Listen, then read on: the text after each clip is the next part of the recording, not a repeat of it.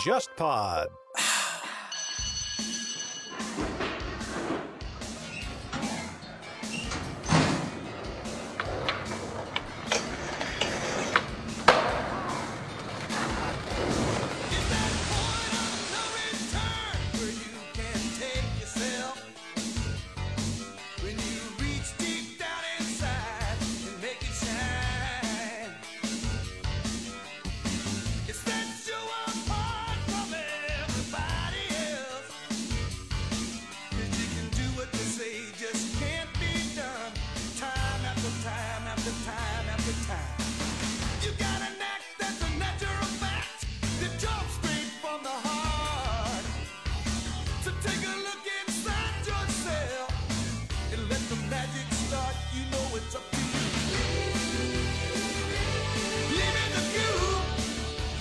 各位听众，大家好，欢迎收听这一期的《忽左忽右》，我是陈彦良。今天我们来聊一个好玩一点的话题啊，因为最近我个人在豆瓣上标记，然后看了一些关于街头运动的纪录片，其中呢有几部是关于滑板的，一部是这个《Minding the Gap》，还有一部叫《狗镇少年》啊，然后还有一部电影啊，零几年的《狗镇之主》啊，对这些加州的滑滑板的。男孩、女孩们有非常多的一些兴趣，嗯，然后提到这个事情跟滑板有关系啊。上个礼拜吧，或者上上个礼拜，还有一个社会新闻。前几年，庞麦郎可能很多听众都听过他那首《我的滑板鞋》，我当时也是听了很多遍。第一次听的时候，我循环了可能有五十遍吧。当然，后来社会新闻对他有非常多的一些关心啊，包括出了那些很有名的一些特稿。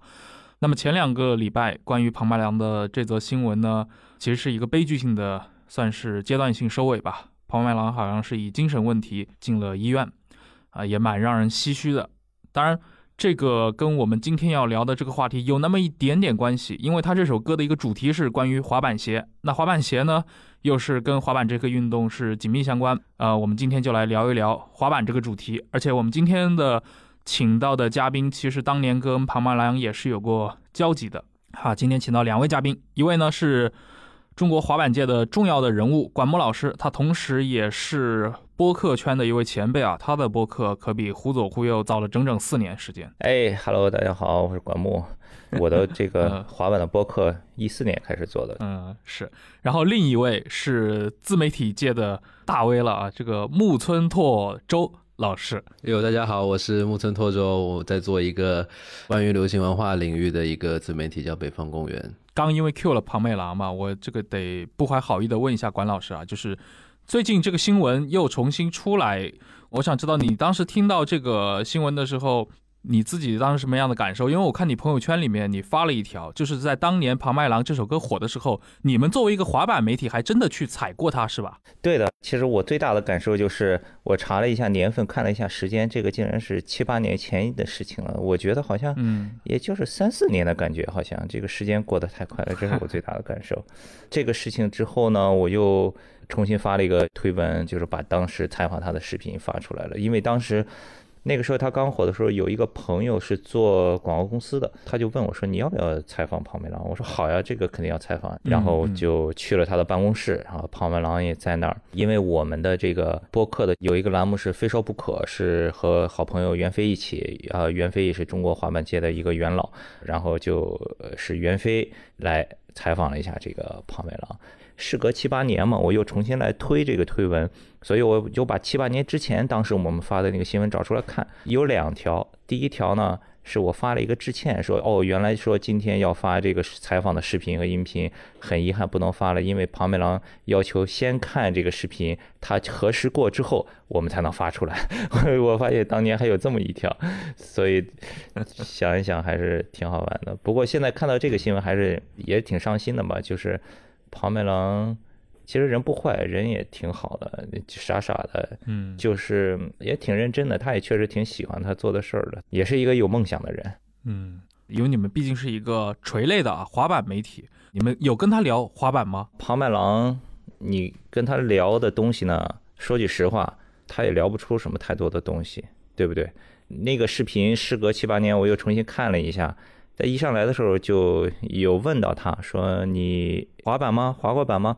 他的回答就是，嗯，我有滑过，不过就是一大堆的这个语气修饰词之后说，嗯，我以前是玩轮滑什么什么，就是你你也知道，就是庞麦郎的形象和他的那种思维、那种表达方式，对吧？他其实也都不知道自己在说什么。嗯，你们这个行业这么多年来，我可以说在中国的这个文化圈子，或者说这种呃，算是。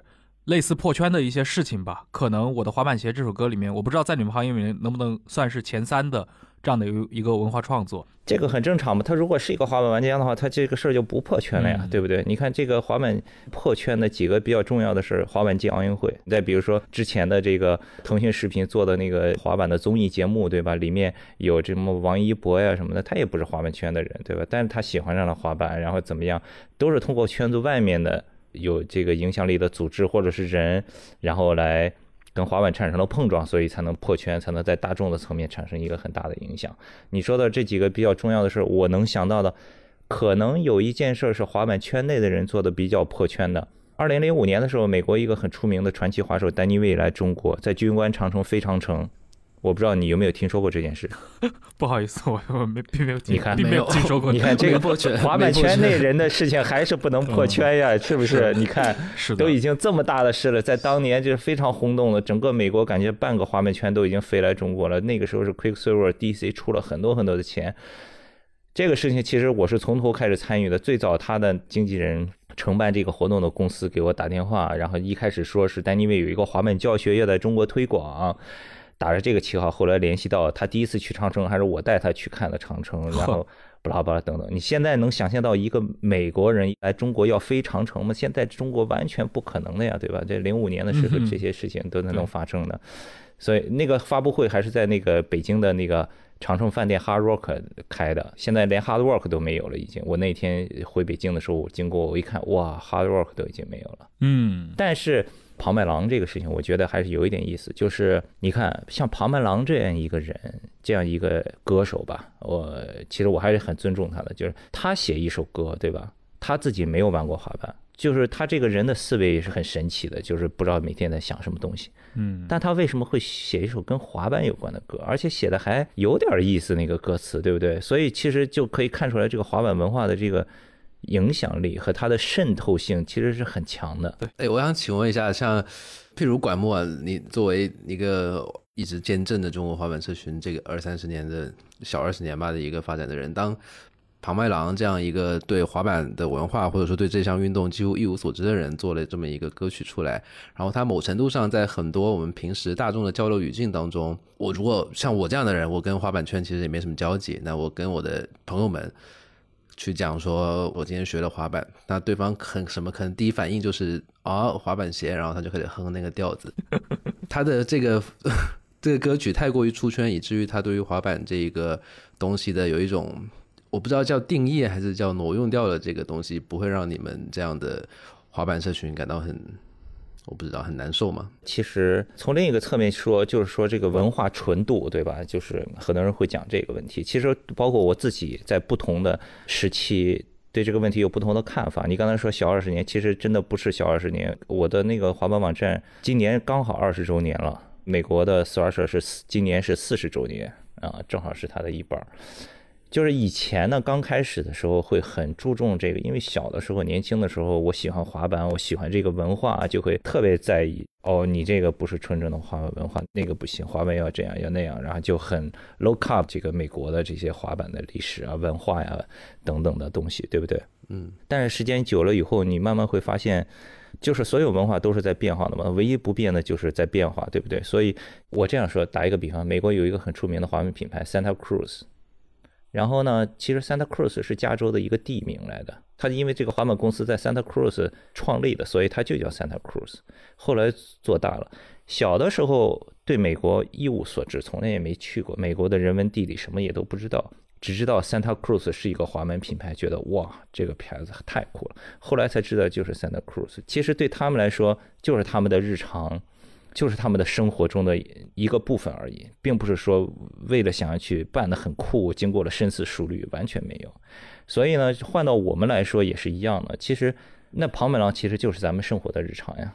也是滑板在中国可以说发展也好，这棵大树上一个很细很细的分支的一个部分。嗯，另一个角度上来说的话，这么多年我们提到跟滑板有关的，比如说在流行歌曲里面，依然想起来的还是七年前的，对吧？我的滑板鞋啊，我觉得这是滑板这个运动在中国目前依然是一个绝对小众运动，这是方方面面的例证之一啊。其实都不只是中国了，我觉得可能是不是整个华人市场，或者说在除了美国以外的市场，大部分其实还是一个比较。小众的行业啊，滑板这个运动目前在全球的一个格局大概是一个什么样子？目前在全球肯定北美是最主流的、最大的，就基本上北美的青少年哪一个人小时候没有玩过滑板呀？嗯，然后欧洲应该也是比较普及的，但是肯定不如北美。澳洲也是这样，也差不多，也是小时候小男孩都会玩的一个项目。亚洲地区肯定就是差一点、弱一点，但是最近前有日本，后有中国，借着奥运的东风，我相信过不了几年，啊，我也我其实这一波我也心里没底，能持续多久？说实话。嗯，上一个周末，我跟袁飞，就是我说非说不可，我们的主持人好朋友一块儿去上海临空啊，上海市政府修的一个滑板场滑板，呃，天气特别好。里面人特别多，呃，有很多小孩子，父母带着去学滑板的。我们俩在那儿滑了一上午，滑完了走的时候，走到那个滑板场的外面，在等出租车。袁飞跟我说了一句话，袁飞说：“以前哪能想到有一天滑板场里能这么多人呀？”嗯，既然今天我们要聊这个滑板啊，那我们也不能默认我们所有的听众对这项运动都有过实际的接触。这一块板子，我相信大部分人都应该是见过的。它是从哪来的？因为我看过一些资料，好像它是从最早从夏威夷的这些冲浪爱好者群体里面发明出来的，是吧？也不是从夏威夷吧？我觉得滑板最早应该还是加州。夏威夷是美国的一个远大陆，他们也有很深厚的这个冲浪的文化，嗯，他们也有比较早期的滑板的先锋的滑手。但是我觉得还是从加州开始的。但是是从冲浪演变而来的，应该是没跑，应该是这样一个顺序：先有的冲浪，再有的滑板。嗯。就是当时的这些，比如冲浪选手，他是为了什么呢？就保持一个脚感吗？你的这个想法就是很典型的这种运动思维，就是比如说我要练这个东西，对吧？我平时比如说如果没有浪了怎么办？我要去找一个地方继续练，找这个感觉，找一个脚感。其实不是的，这个真的就是一个 game，就是玩儿的东西。我觉得西方的小孩子就是在玩儿这个东西，所以那些小孩子小的时候，他们就是在海边长大，冲浪。冲浪完了以后，你比如说今天如果是没有浪了，怎么办呢？我还是得玩呀，我得找东西去把我的这个精力消耗掉，给我自己放电呀，对吧？所以他肯定就，比如说，哎，在地上可不可以继续玩跟冲浪类似的东西？你刚才提到夏威夷，夏威夷有一个最近很火的滑手叫 Evan Mork，Evan Mork 呢很年轻啊，然后长得特别帅，给 LV 走秀。他是路易威登里面有两个这个滑板的模特其中之一。伊万莫他从小夏威夷长大，他从小是 home school，他妈妈在家里给他上课，给他教学的。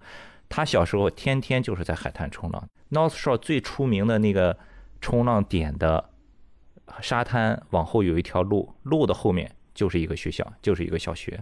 然后那个夏威夷的冲浪的朋友就跟我说说，你知道这个学校里出来过多少职业选手吗？他们就是生活在那儿，他们每天也没有什么事情可以做，那每天放了学干嘛呀？就拿一块板子去海里了，海里玩够了呢，旁边那个政府修的水泥板场，那就进去滑板了。其实就是玩，就是大家玩出来的东西。嗯，我也看过一些类似的资料嘛，就是早期这些滑板好像还都是，比如说五十年代末，可能滑板刚刚从加州开始流行起来的时候。以自制为主，那种规模化量产的滑板可能市场上也不太多见，而且那会儿的好像滑板材质跟现在都非常不一样。比如说当时的轮子可能是一些铁轮子，这个行业是不是早期的时候就是这样的一个生态？大家其实用的东西，这些工具也好，这些用于运动的器材也好，甚至你的装备、你的鞋，都全部是草台班子搭出来的。是的，初期的时候肯定是这样。初期的时候物质不丰富，也没有专用的设备，对吧？都是要自己动手的。其实国外和国内是一样的。你想想他说的用铁的轮子，我小的时候最早开始玩轮滑鞋，那个时候也是铁轮子，双排那种。对你用一个绳子，你都不用脱鞋的，把直接把你的鞋绑在上面的那种。对。中国呢，北京是滑板起源比较早的城市了。北京有一个很元老的滑手叫曾冰峰，曾冰峰他爸爸以前是中国登山协会的主席，上过珠峰的啊。曾冰峰呢，他小的时候第一块滑板就是他爸爸动手给他做的，也是找一个木板锯一锯，然后拿那个轮滑鞋，就是那种铁轮的轮滑鞋，拆下来底下的轮子，然后钉在那个木板底下。所以其实这个。中国和和外国也差不多，早期的时候都是要自己动手，然后他们开始发明了用尝试各种材料，发现聚氨酯是一个特别好的材料，然后才开始逐渐逐渐演变到现在就是更复杂的这个化学材料，对吧？而且根据你划不同的地面，划不同的风格，就开始专业化、细分化了。呃，说到这个鞋也是一样的，嗯，你看鞋以前最早的时候开始肯定就穿普通鞋，篮球鞋啊，什么运动鞋什么的，对吧？其实，在中国也是。我一开始滑板的时候，我在青岛，青岛有双星啊，就买双星运动鞋，双星那个帆布鞋呢，然后找修鞋的摊儿，然后呢，拿那个自行车的内胎剪下来一块皮子贴在外侧，因为滑板 你带板跳，经常会磨到那一块儿。你穿布鞋的话，很快你一个下午就磨破了，就贴一块皮子。这个早期九十年代开始玩滑板的人都知道，都贴过皮子，都补过鞋，所以一直到了今天。你看万斯有的时候出的滑鞋，包括 LV 最近又新出了一个有点像滑板鞋的系列的那个鞋子，叫 Ollie，它上面也是呀，就是在脚的外侧你可以看到它多了一块东西，它其实就是在模仿以前的早期你没有专业滑板鞋的时候自己贴一块皮子的那种设计。嗯，我记得以前我跟管木聊天的时候，你也给我科普过呀，就是中国的最早一批的滑板的玩家，他们接触到滑板运动很多是跟。呃，八九年的一部美国电影，那个叫什么？危险之至。对，跟这个电影是有关系的。但在这个电影，你看，已经快到九十年代了。在九十年代之前，那假如我们说滑板是一个五十年代末开始从加州诞生的运动的话，五十年代末到九十年代有三十年的这么一个时间跨度。大致的，这个滑板作为一个美国的街头运动，它的一个成长以及一个发展，在你眼里的话，大概可以分成。哪些阶段呢？就是你能不能向我们的听众大致讲一下滑板进入中国之前的一个史前史？这段时间我也不存在，所以我也都是道听途说，也不是很完整。因为你踩过非常多的一些这样的滑手呀，对吧？我仅有的知道的一点知识可以分享一下，就是从最早，比如说冲浪的小孩想继续在陆地上玩，然后他们做了滑板。大约到六十年代的时候，好像有一次加州是大旱，所以极度缺水导致一个什么情况呢？各家各户的游泳池里都没有水了啊！那个时候，这些喜欢玩滑板的小孩子就开始开着车到处转，谁家里没有人或者闲置的这个房子，然后里面有游泳池又没有水，然后就开始进去玩，在这个游泳池里滑。因为美国的游泳池和中国不一样，中国咱们一般去的游泳馆就是方的，对吧？美国是那种圆的，是一个像一个花生一样，里面还有有深的有浅的，不同形状的、不同弧度的，所以就特别适合滑板。他们就开始滑。这个也是碗池的由来，现在奥运会的一个项目也叫碗池。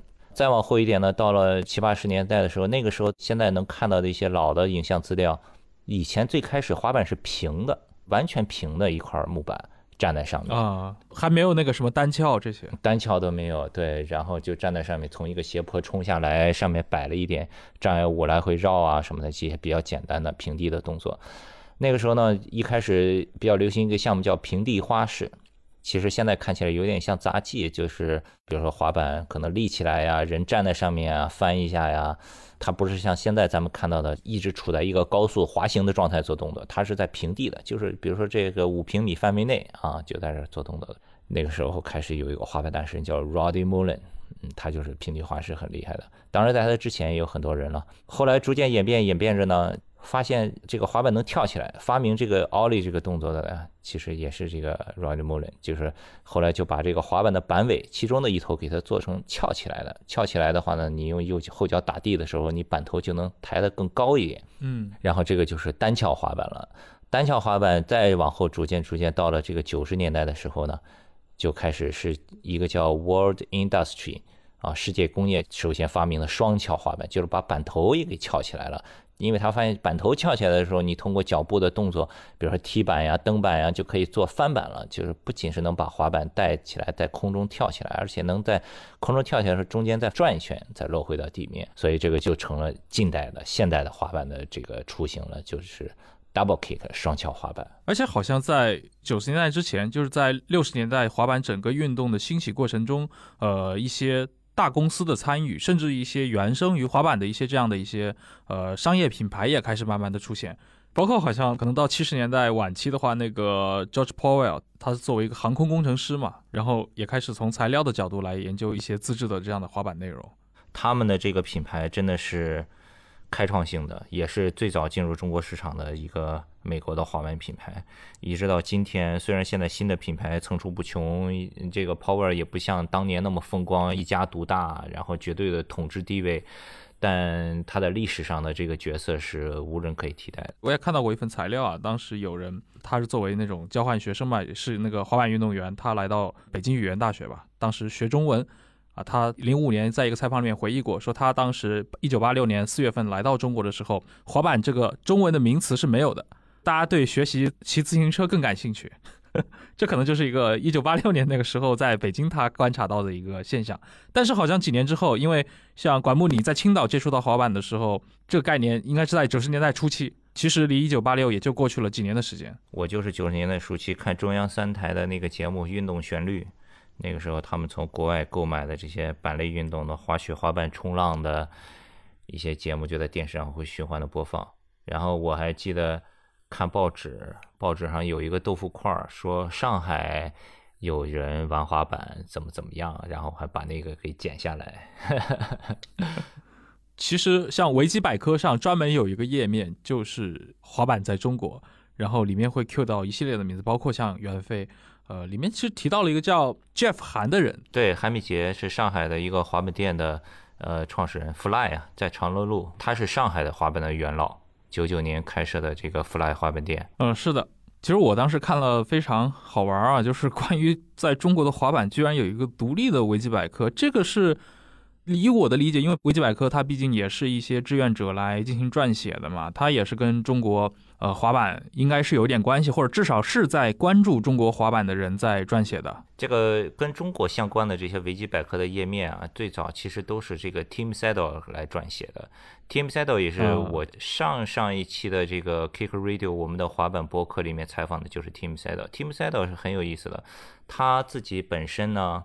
他是加拿大人，因为加拿大这个他生活的城市 Vancouver 有很强的这个中国的文化，所以呢，他从小就接触到这方面的东西，也神不知鬼不觉的，他上大学竟然学的是中国明代史。他后来博士论文就是研究的中国明代环境史，你知道吗？一个加拿大白人研究中国明代的环境史，然后后来就留校当教授啊，助理教授。助理教授以后。中间，因为他要研究中国呀，所以他就来中国，来了中国，来了上海以后，就认识了上海的这些滑板的人，嗯，就跟包括这个韩米杰啊、袁飞啊等等的，就成了很好的朋友，就开始天天玩滑板。自己的博士论文呢，一拖拖了，他说是拖了几年，很久很久才完成。所以他就开始玩滑板，所以他对中国是了解比较多的，嗯，所以而且他是受教育水平也比较高的，所以他就成了一个桥梁了，他就把这个中国的这个滑板和这个北美的。呃，建立的一个联系，对，包括这些维基百科上呀什么的，都是他来撰写的。他从他所了解到的，他个人的角度来写了一些东西。后来呢，就有点意思了。他当了一段时间的这个教授，当了很多年以后，实在是太无聊了，他他不行，太不喜欢了，他就辞掉了那个，他就来到了香港，因为他太太是香港人，他就给好朋友发邮件，马修，马修也是玩滑板的，也是一个美国人，早年来到中国教英语当老师。找到了袁飞当时在青岛开的这个花木店，然后呢进去买一块滑板，认识了袁飞，找到了组织。万斯来中国以后，他就在万斯开始工作啊，在万斯开始工作以后，后来一开始是负责滑板的这个部门，后来成为了万斯中国的市场部的经理，后来又调到了香港，成了万斯亚太区的市场部的总监。然后呢，这个 Team Saddle 呢，到了香港以后就找马修说：“我来香港了，有没有什么机会？”马修就把他介绍到了 North Face，然后他就成了 North Face 的市场部的经理。然后呢，包括后来一系列的这个 North Face，后来呢，因为 Team Saddle 玩过滑板，他懂这个潮流文化、滑板文化等等的，他就开始尝试做一些新的东西。他做了 campaign 叫 Urban Explore，就开始逐渐做一些比较潮流的东西。后来包括他又去。做了这个跟这个 Supreme 的合作款，现在 North Face Supreme 合作款多火呀，对吧？那羽绒服呀等等的，嗯，对，所以就做了一些很成功的这些 campaign 以后，他又被调回美国，所以就是滑板真的也是改变了很多人的这个生命轨迹，有很多这个好玩的故事，嗯嗯。如果你们想听这个详细的跟 Team Saddle 有关的，插一个广告，可以搜索一下 Kicker Radio 滑板广播听一下。嗯，管某老师的播客。对，很有意思啊！你们这个圈子真的就是那种纯粹从这个爱好者里面延伸出来，然后纷纷的都进入到这个行业里面来了。对的，是的，这个滑板这个行业呢，其实是一个比较封闭的行业嘛，或者是就是比较看重这个关系交往的行业。多年以前，夏威夷有一个冲浪的品牌叫这个蓝色夏威夷 （Blue Hawaii），之后呢，可能生意不是太好，被一个中国人收购了。这个中国人呢，其实也是一个上海人。他以前就是去国外留学或者留下来做生意什么，他也收购了这个品牌了。他有一次我跟他聊天，他说到他在夏威夷做生意，他进了这个行业，作为一个中国人，而且是一个自己不玩这个运动的中国人，他进了这个行业以后呢，他去找别人进货，别人不卖给他，他说你是谁呀，对吧？我怎么没听过你名字呀？也没跟你一起冲过浪呀，对吧？你会玩吗？你认识谁吗？就是我拿着钱去进货，人家都不给他。就是这样一个，所以呢，他需要通过比如说收购这个本地的品牌，然后再用他们的团队，用他们的人再去跟这些行业内的人打交道，然后才能慢慢慢慢的开始做起生意来。因为我看资料的时候也看到过，像八九十年代纽约，如果你是一个之前没有玩过滑板，或者是没有一个在滑板社群的人带着你，你就去一些知名的板店，像 Supreme 这样的知名滑板店的话，就是可能店员都不会搭理你的，就是。大家会觉得你是一个 outsider，你可能不是我们圈子的人，然后不太愿意跟你打交道。包括 Nike 在零二年把那个 Dunk 改成 Dunk SB 那个系列嘛，当时也是第一件事就是赶紧去找街头上的这些滑板店做联名，包括跟 Supreme 做联名，就是用这种示好的方式讨要一个就是社群里的背书，这样你接纳我们，然后我们才能做更多的事情。对，所以这个事情啊，其实有好几个方面来看。比如说，美国还有一个挺出名的滑板站叫 Jane Cam。Jane Cam 呢，它跟其他的这些滑板一些这老的媒体有一个很大的不同，就是滑板媒体通常就是看图片、看视频，但是 Jane Cam 是以文章为主的。它每一次的选题都是一个很有趣的东西。然后，其中它有一个选题，有一次他写了一个文章，就是讲这个滑板店。这个滑板店，比如说给人一个最大的印象就是 core ski Shop 核心滑板店。你进了一个滑板店以后，没人搭理你，人家在该在那儿聊天聊天，看滑板视频，看滑板视频什么的，对吧？就是你会觉得很有距离感，这个我太清楚了。小的时候那种核心滑板店也是这样的。嗯，我第一次认识袁飞的时候也是，他们在青岛那个开滑板店开的很早啊。我第一次去的时候去他店里买一双华美鞋，后来买完了华美鞋才开始认识，然后留联系方式，开始慢慢一起玩滑板，熟络起来，给人的感觉就是这样。但是今天呢？这个商业社会啊，包括现在滑板越来越受欢迎了。你看，这个滑板店也开始越开越多，滑板培训机构，对吧？教小孩子学滑板，大家都开始倡导这个服务意识了。就是你一进门笑脸相迎，特别热情，跟所有的店没有任何区别了，对吧？所以你说这是一个好的事情吗？我也说不好，我也不知道，总感觉就是少了一点什么了。嗯，因为它也其实这种距离感和这种很高的。壁垒其实变相也成为了它的魅力，就是你会想要尽你的努力去融进这个社群，然后自己能成为这个酷酷的一份子。因为我看那个一八年的时候有一部电影叫《Midnighties》，它是讲西海岸的一个城市的一个小孩，然后他拼了老命的去挤到那个滑板的圈子里头，然后跟他们学打扮，跟他们学抽烟喝酒怎么样的，然后最后几个小孩很悲剧的出了一个车祸，然后这个年纪最小的小孩。断了个手啥的，对，Midnights 那个电影我特别喜欢，真的。之前跟那个陈彦良聊天的时候，我还推荐你去看这个电影呢，对不对？你说你看 Mind Gap，我说你要看这个 Midnights。Midnights 真的，我看这个电影啊，就是我小时候玩滑板的故事一模一样的。而且这个电影也很有意思，这个电影里你看到的那几个小孩啊，都是真的玩滑板的小孩，而且是也是小有名气吧？对。哎，滑板的这个在大众文化里面的传播好像。最有名的一些作品都是电影哎，或者纪录片。相反，他的这些书好像不是特别多，对吧？书有很多，但应该是除了滑板的人，可能这个阅读的价值不是很大吧。对，其实很多出名的人都有自己的自传呀。你比如说刚才说的，就是我说的零五年丹尼未来飞长城的时候，那个时候我不是说半个美国滑板圈都飞过来了吗？其中有一个人叫 Jocko Wayland，那次我认识他，他到了北京，当时我在北京还开一个滑板店，他去我的店里玩，他就送给我一本书，他写的叫 The Answer Is Never，就是讲的以前美国的老的这个滑板历史。但因为他送我的是纸书，我就。嗯，很惭愧，到现在也没看。我我争取今年把它给看完。然后那个 他后来回到美国以后呢，他去了一个美术馆当馆长去了。你说奇怪吗？也是也是一个很神奇的人。嗯，哎，我记得你在自己的网站上，应该是很久以前是写过一个殿堂级的滑手，但是他在中国。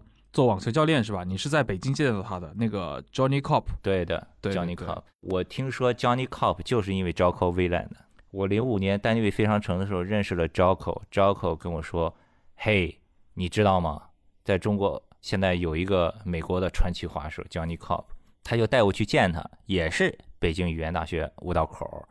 那个时候我就在语言大学的一个网球场边上等着他。过一会儿，Johnny Cop 来了。他是在语言大学当网球教练，然后就认识他了。他自己是夏威夷人啊，他的故事很神奇的。他的家族是高尔夫球世家，他的爸爸、叔叔等等家里的几个长辈都是在美国高尔夫球名人堂里的。嗯，但是他呢，从小就是在最早的时候，可能六七十年代就开始玩滑板了，那个时候就还挺出名的，就像跟 Christian Hasoi 赞助了他。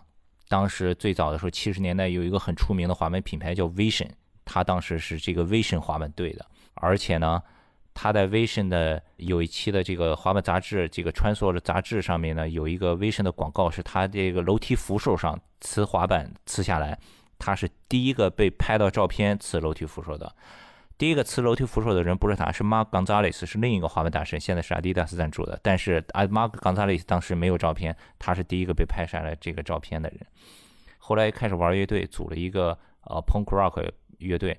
他玩乐队呢，这支乐队后来是做什么呢？嗯，涅槃乐队涅瓦呢，全美巡演的时候，他跟着涅槃全美跑，是他们的电场乐队。哇！哇哦！我当时在夏威夷跟他聊天的时候，跟我讲了这个，我就听傻了。他还去过涅瓦纳的家里面。他后来玩乐队玩完了以后呢，又又干什么呢？他说：“我是这个亚洲面孔，我要去亚洲寻根，我要来亚洲玩。”后来呢，来了中国，来了中国以后呢，开始做生意了。他来的时候早呀，两千年初吧，那会儿差不多开始做生意，出口加工生意。他的客户是谁呢？是迪士尼和沃尔玛，你想象一下，他的生意做得很大，赚了很多钱。后来他钱赚的也赚够了，他也说那我生意也不做了，直接说不做就不做了。他说很多客户找到他说给他订单，他都不做了。他现在回夏威夷做什么了呢？又开始当网球教练了，而且他现在是在 p a n a h u 就是奥巴马的母校，全美排名前十的私人高中里面当网球教练，每天教孩子打网球。他说：“我每天看见小孩笑，我就很开心。然后呢，业余呢，他说我就是旅行，我要把全世界的国家都玩完。他说他给自己就是每年去几个国家。我上一次见他的时候，他说我已经去了一百多个国家了，什么的。就是你说是不是一个很神奇的人？嗯，就是你当时见他的时候是零五年对吧？应该是差不多的。对，那个时候我还在北京啊。后来我们在夏威夷有见过。那会儿他好像已经就是因为脚踝受伤，他已经完全不玩滑板了。”也玩几下吧，但是就不是像以前那样玩了。对，啊，因为他的两个脚踝都骨折过，这个听上去非常严重啊。我想，因为这个也符合，就是我想很多中国大众对于滑板的一个印象，就是假设你要去尝试做很多激烈运动的话，或者一些很酷炫的动作的话，滑板似乎就立刻变成了一跟极限运动一样，就是非常有挑战性，而且充满危险的这个运动。在你们这个圈子里面是这样子的吗？你自己有受过？类似的一些严重的一些伤吗？对我自己受过伤，但是没有骨折那么重的伤，就是可能我自己也比较胆小吧，天赋也不行。但是确实是经常会有滑手受伤的，这个是难免的。所以说你学的时候，你肯定要循序渐进，不要太鲁莽，做你超出你能力范围之外的事情，这个就是会有一点遗憾了。但是你说到这个受伤这个事情啊，在中国呀，我觉得我讲两个小例子，一个是两千零零七年还是零几年，我不记得了。那个时候呢，有一个滑门比赛叫 Dragon Ski，是一个比较早期的滑门比赛。北京有一站，我印象很深，在国展，他们做了一个场地。比赛的时候，有一个小孩子，那个小孩子啊，他不是普通小孩子，他也是一个滑手，就是跟圈子里面也都混了很久了，也都滑了很久了，他也很清楚这个滑板的风险在哪里，他也有一定的技术水平了。啪，手上骨折了，然后呢？爸爸妈妈跳出来了，然后索赔，这个后来就那个比赛的主办方就赔了挺多钱的。嗯，再一个事情，前几天我跟一个朋友聊天，他是开这个滑板教育机构的，他说去年他们那里招了一个小孩，有一个小孩学员，他爸爸是律师，小孩呢摔了一跤，可能骨头还没骨折吧，可能就有一点骨裂或者什么的，结果也是啪一下给他告了，一下赔了二十多万。然后他们这个教育机构一年赚的钱可能一大半也都没有了，所以我这个就觉得这个东西其实挺不滑板的。嗯这个就是这个充分商业化以后的，对吧？他他就就是出发点是是从我是交钱来学，我是就是纯。买你的服务的角度来的，而不是说就是哦，我是像那个 Midnights 一样，对吧？哦，在滑板店里我认识了朋友，我们一起出去玩儿，所以这个就是一个文化，一个运动发展大了，变成了主流了，变成商业化以后，有一些也难免的事情，一些预期之外的变化。对我以前练泰拳的那个拳馆里面也发生过，因为有时候大家一群人一起玩久了。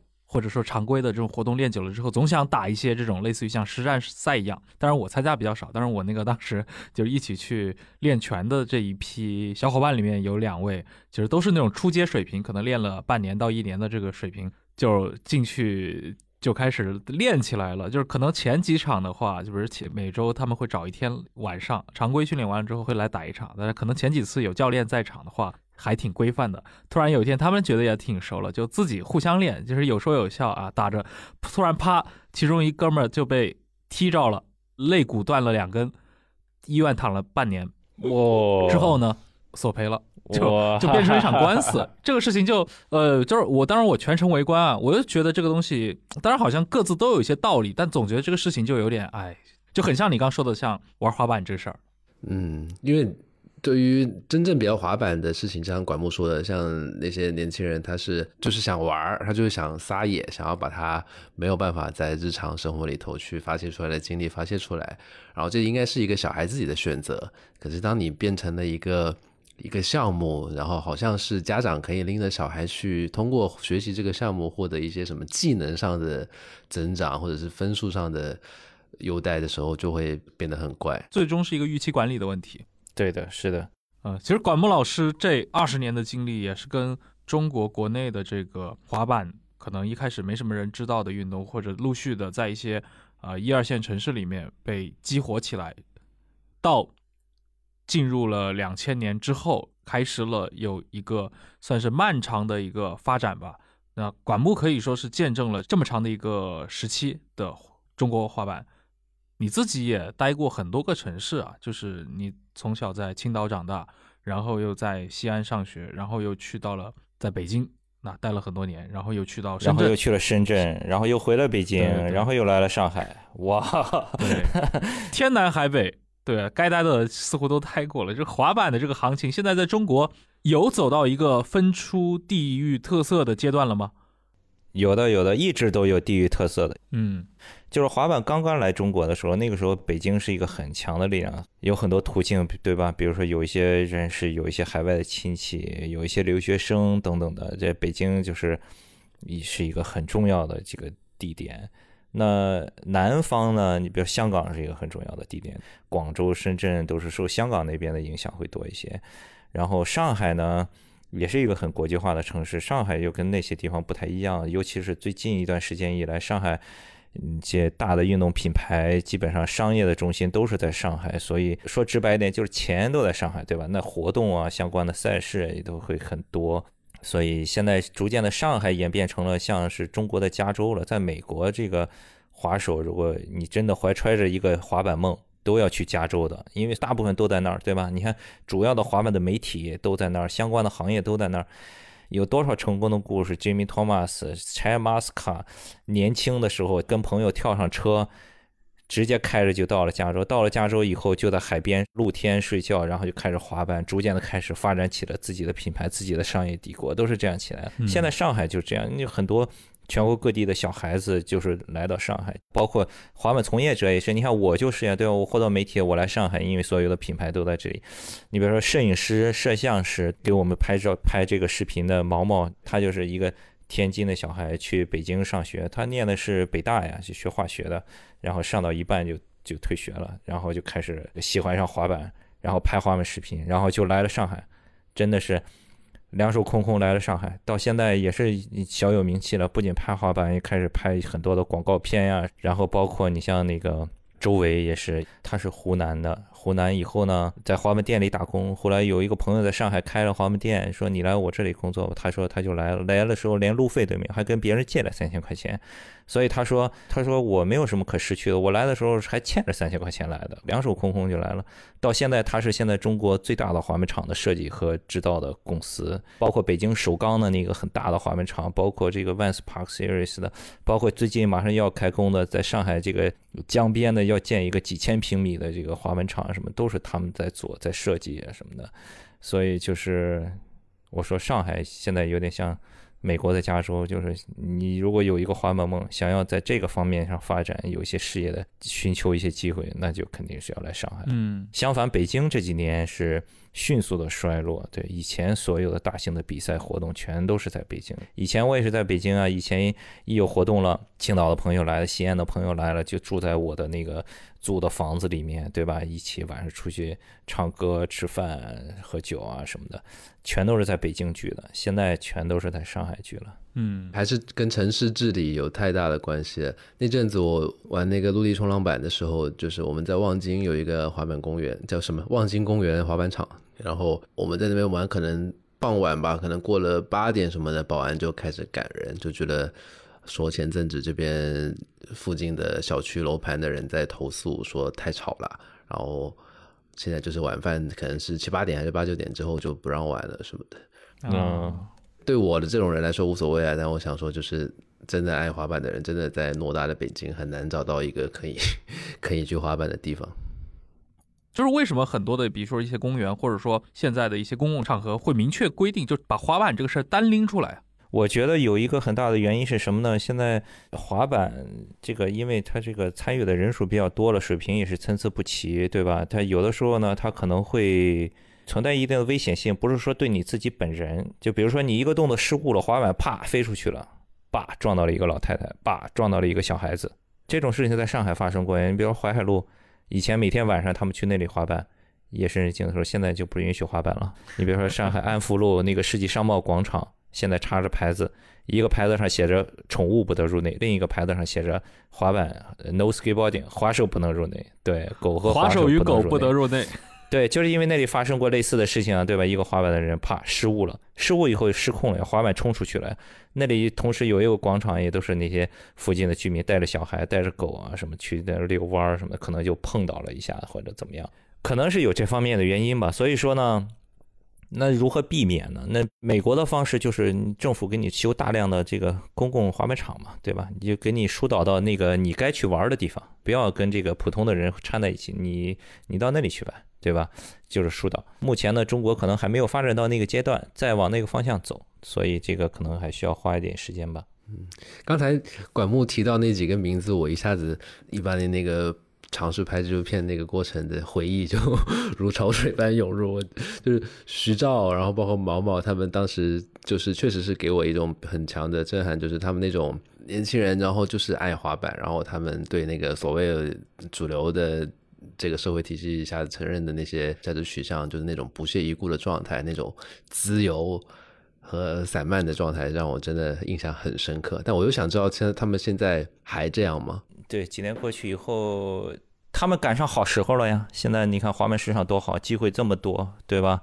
前几天有一个比较标志性的事件是什么？就是上海的几个滑板的这个滑手啊，现在也不小了吧，也三十多了。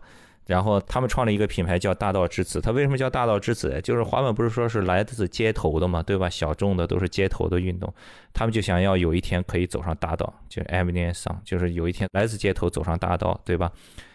所以你看，上一个星期他们就真的走上大道了。北京有一个商场叫 SKP，SKP 是全是卖顶级奢侈品的商场。然后呢，SKPS 他们呢就邀请他们的这个滑板的品牌啊去做一个 pop up 快闪店。所以说，其实呢，你看。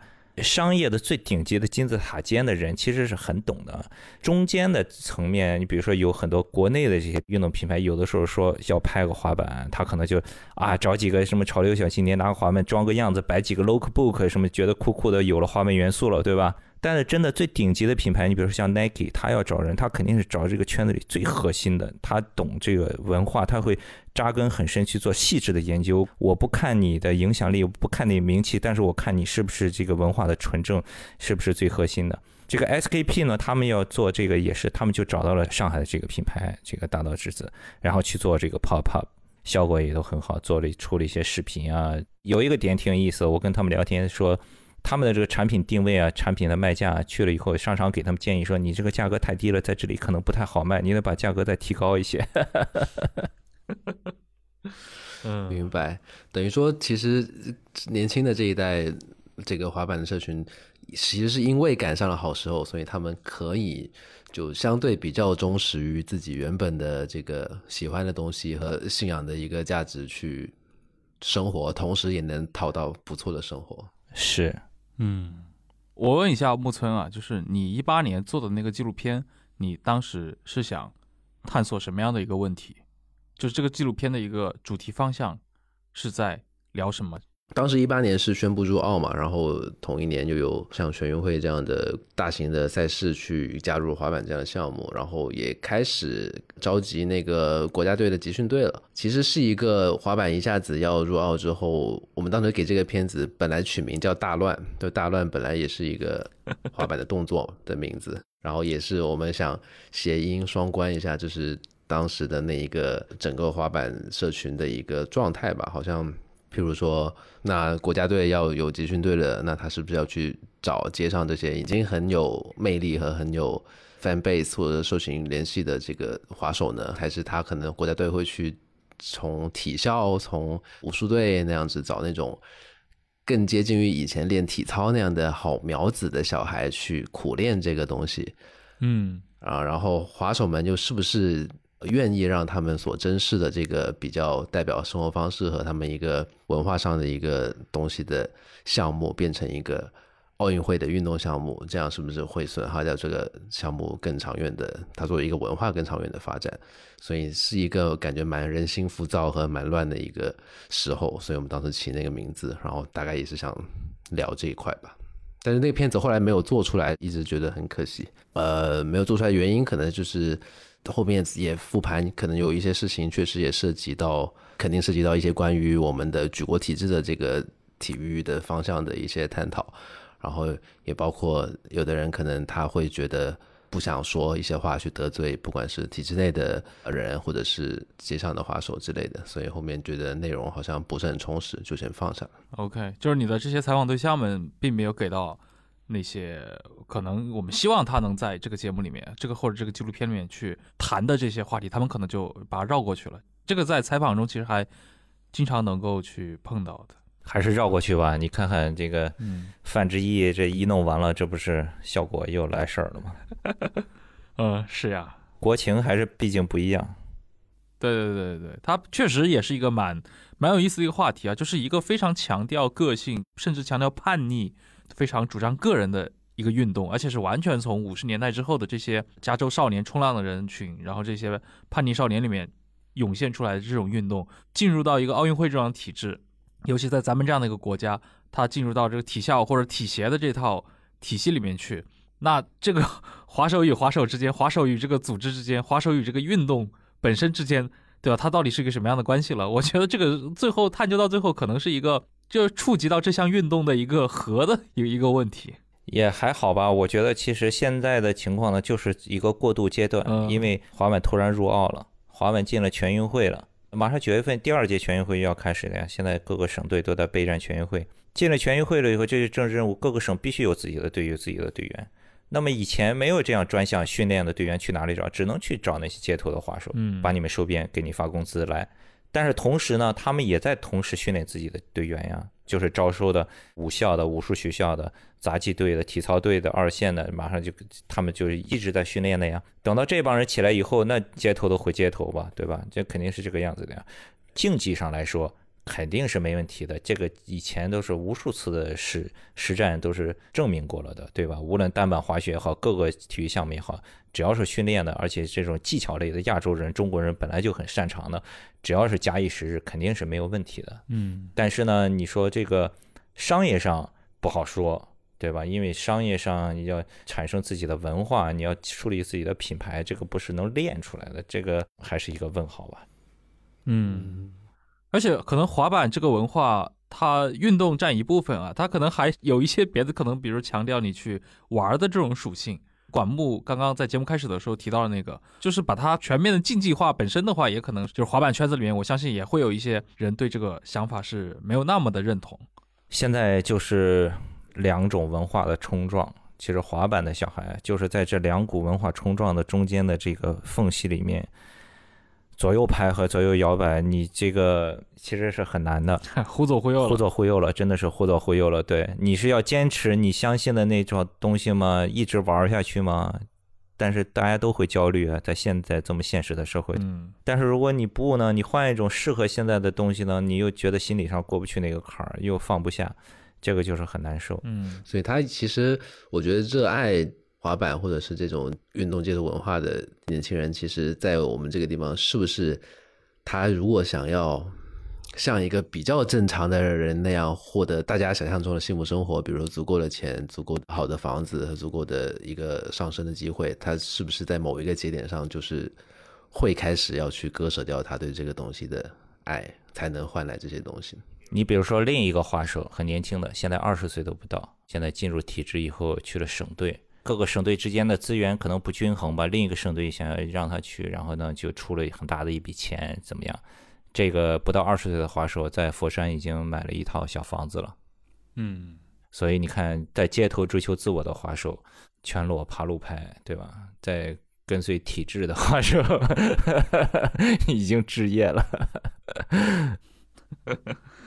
嗯，选择比努力更重要。哎，这个是我观察到一个也很有意思的现象，因为我自己一个个人的感觉啊，当然不一定对，好像在你们滑板这个圈子里面，你们跟这些大公司的关系，尤其大品牌的关系，反而是比较融洽的。这个是不是也是跟着，比如说像 Vans、像 Nike，或者说像匡威、阿迪这样的一些巨头运动品牌，其实蛮愿意在滑板这套文化里面下功夫是有关系的呢？我觉得就是越大的公司，其实它。已经不是特别为钱发愁了，以后他就开始研究你的文化了，他就会花更多的时间去找更懂的人来做正确的事情了。小的公司呢，可能还是更看重眼前，他就急于要说，我这个事情，我这个钱花出去要达到一个什么效果，要拿到多少的数据，对吧？他也没那个功夫去给你研究。我再说一个小例子啊，就是中国有一套自己的玩儿法，就是，哎。此处我深深的叹了一口气。前天有一个国内的这个电动车品牌找到我，他们的 agency 找到我，一找到我以后上来就说：“你们有没有这个滑板 KOL？各个平台的都要，给我一份报价。”我说：“你要是做什么呀？”哦，他现在开始给我讲，他说：“我们这个车友会搞了一个比赛，让车友来设计滑板的版面，我们挑出来了前面的几个设计比较好的。”我们想找滑板 KOL 配合他们一起出席线下活动，接受采访。我说：“哦，你搞了这样一个东西，首先第一，你这个设计是什么样子的，对吧？第二。”你线下活动是要让滑手去做什么呢？如果是去滑一滑你的这个滑板，那你这个滑板是找谁做的？你是做的玩具滑板呢，还是专业滑板呢？然后，而且还牵扯一个问题，就你如果找 KOL 都是有影响力的滑手，他们都是有合同在身的，有自己的滑板的品牌的，你有没有考虑过这方面的问题呢？等等等等一系列问题，他完全没有想。在他们的眼里，在普通的大众品牌也好，商业这个社会里面。就是我还是说咱们中国自己的一套玩法，对吧？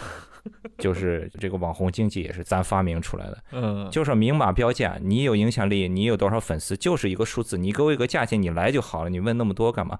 他并不会想真的花心思去了解你这个社区是什么样的，你的文化是什么样的，这个东西怎么做的，对吧？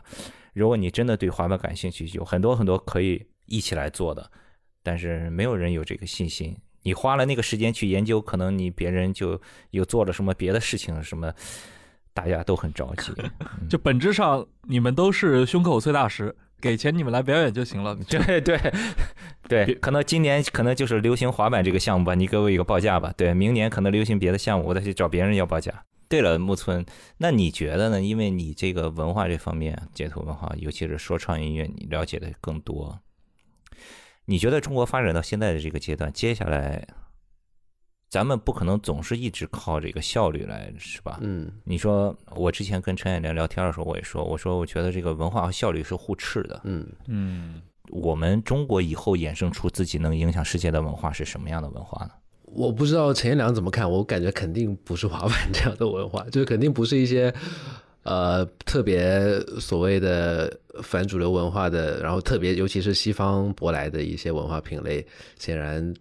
不会是我们这个国家想要去大力弘扬的东西吧？我觉得现在国家其实也有在做文化软实力上的建设，也很努力啊，汉服啊，然后这个效果也很明显啊，对吧？对啊，也也更符合我们想要去找一个独特的属于中国的一个叙事的这么一个逻辑嘛。所以，那你再怎么大力的去推广滑板也好，那最终除了奥运会你可能能拿个奖牌以外。那你最终你去推来推去的还是比如说五六十年代加州年轻人的叛逆反主流文化，然后八九十年代纽约街头的这些东西，那跟我们自己的国家的叙事接不上嘛？哎，你说到这儿，我真的是太有感触了。所以说，二十年前我选错了，我选择推广滑板文化，推广了二十年，还是一个小办公室两三个人。二十年前马云开始做淘宝，你看看今天。没事，选择了一个国家并不需要的东西，做了二十年。我不知道陈彦良怎么看，因为我对互左互右想要来聊滑板这个话题还挺感兴趣的，还挺好奇的。我感觉，嗯，像不管是滑板或者是说唱这样的比较偏街头的流行文化品类来说，在陈彦良这样的知识分子、文化人的视角当中，应该是比较不太有一个。就是可以探讨的和文化延展的一个空间哦，这个误解误解，这是纯粹对我的误解。其实我觉得其实很有意思的啊，当然我本人我不玩滑板啊，但我其实我会玩一些稀奇古怪的一些运动，对吧？比如说我有一段时间也会去学泰拳，有一段时间可能会去学壁球，有一段时间对棒球产生了兴趣，但后来因为。找不到能带我玩棒球的人，所以也就这个运动就跟我失之交臂了。我还是蛮喜欢去尝试一些新的事物。嗯，那比如说最近几年做了播客之后，我突然发现我对于葡萄酒这个事情也开始有更深的兴趣。过去其实我是一个不太喝酒的人，我的喝酒纯粹是百分之百基于社交的一个需求。那滑板对于我来说是一样的，就是我为什么会 找到 管木，包括找到你一起来聊这一期话题，它是有一个。他之前其实是有一个蝎子在那里，就是我们过去找沙青青、找那个黄山，我们聊过一期元素牛仔那一期，那是一个关注它是街头服饰文化，算是一种美学上的一个审美上的一个东西。这个也是跟我的个人经历，比如说你去到东京旅游，去到日本，你会关注到他们的年轻人穿的特别好看，以及日本的这些杂志还活得很好，像 Pop Eye、像那个 Casa 这样的一些杂志。就会给我这样的一个感觉，我会想去探究它背后到底为什么。然后在这个过程当中，那个我发现我跟管木对这块都有同样的一个兴趣，而且他对于一个像滑板这样的一个运动的话，又又是这么的资深。那我想，这也会勾起我的一个兴趣，就是我也在想，类似的一个运动，如果它发生在东京的话，我可能不会太稀奇，因为我的预设中，东京的人就是那样生活的，就像一个未来城市一样。啊，什么样的人都有，而且他们似乎有一种把各种非日本的这些元素技能变得一流的这种能力。嗯，你比如说，whisky 不是日本的，咖啡也不是日本的，精酿可能也不是日本的啊。然后像一些这样的冲浪运动，都是外面传过去，但他们可以玩的非常溜。那这个东西在中国也在发展，所以所以前一段时间我就很好奇，这个东西在中国到底发展怎么样，就去跟管木聊了聊，就知道了他刚说的那段心酸的历史，如何与淘宝失之交臂。对，所以其实对我来说，我是很感兴趣了。这个大概就是为什么要做这期节目，顺便跟听众们解释一下，我们这个档节目就《呼走会有这个节目的。呃，选题其实没什么逻辑的，很多人以为会有逻辑，但其实没什么逻辑。就是最近我也在想，让这个节目看上去有那么一点逻辑，所以就分了一些栏目出来。比如说有有那个什么专门聊什么体育和政治的系列，有那么专门聊那种什么十九世纪文学的系列，也有什么聊专门聊谍战的系列。但本质上它是一个没什么逻辑的。对，我就有一段时间就感觉以前听的更多一些，后面就有一段时间我感觉有点像一个。俄罗斯文学、苏联文学的一个 一个专门的一个博客，对，它是阶段性的，它可能真的就是跟着我那段时间的一个心情趣味在走，有点像一个个人记录吧。其实《呼走忽右》里面，我曾经埋过一个彩蛋啊，今天正好聊到这了，我其实可以也可以顺便讲一讲，如果有听众能够听到这个点的话，我也可以跟他来分享这个事情。就是 这个在早期的节目里面，一九年的，呃，从。一月开始到一九年的六月之间啊，当时我个人感情上呃遇到了一个还不错的、蛮好的一段回忆，所以我把那段时间的这个心情放在了当时每周一期的《忽左忽右》的那个片头曲和片尾曲里面。所以我现在去听那个时段的我当时录的一些节目，它的音乐、它的开场曲、它的片尾曲的话，我会想到我那段时间个人的那些经历。对，这这是算自己埋的一个梗吧？哇。一九年那个时候，音乐好像我印象里面是蛮好听的，嗯啊，对，因为我那个互左互右的音乐早期都是我自己在选嘛，所以有时候也不会太跟这个主题嵌套在一起，纯粹就是我那天的一个心情大概什么样子，我喜欢哪首歌，或者我那天在循环哪首歌，就把它放进去了。就是最近一两年我在想这个事情啊，就是如果把一档聊天类的播客真的做成了一个纯粹机构化的东西，它是不是就没那么有意思了？假设我在一个电视台工作，我做一个节目，不太可能把我当天的一些心情放在这个节目里面。这个我觉得跟一些运动啊是有共通的地方。对，跟滑板还蛮像的。对，今天跟两位也聊了这么多，我觉得还蛮有意思的。就一开始我们在探讨这个这个行业、这个兴趣，对吧？这个产业本身，那到最后我们发散出来了一些，其实还是蛮有意思的这样的一些讨论吧。就是各自都。我觉得还是表达了挺多的，我自己也就是刚刚你们聊天的那后半段，我自己还是蛮有蛮有一些感触的。尤其你们说到你们认识的这些啊年轻的滑手们的一些他们面对的一些现实的问题的时候，很希望就是以后有机会的话，也可以聊聊木村老师你关注的那个领域方面。好啊，好啊，我都随时。好呀，嗯，管木老师也很久没见到了。好，那今天非常感谢两位。来到忽左忽右做客，跟我们聊了这么多啊，我觉得还是非常有意思，很让我个人长了见识啊。那我们也期待下一期再见，拜拜。好，谢谢，拜，谢谢，拜拜。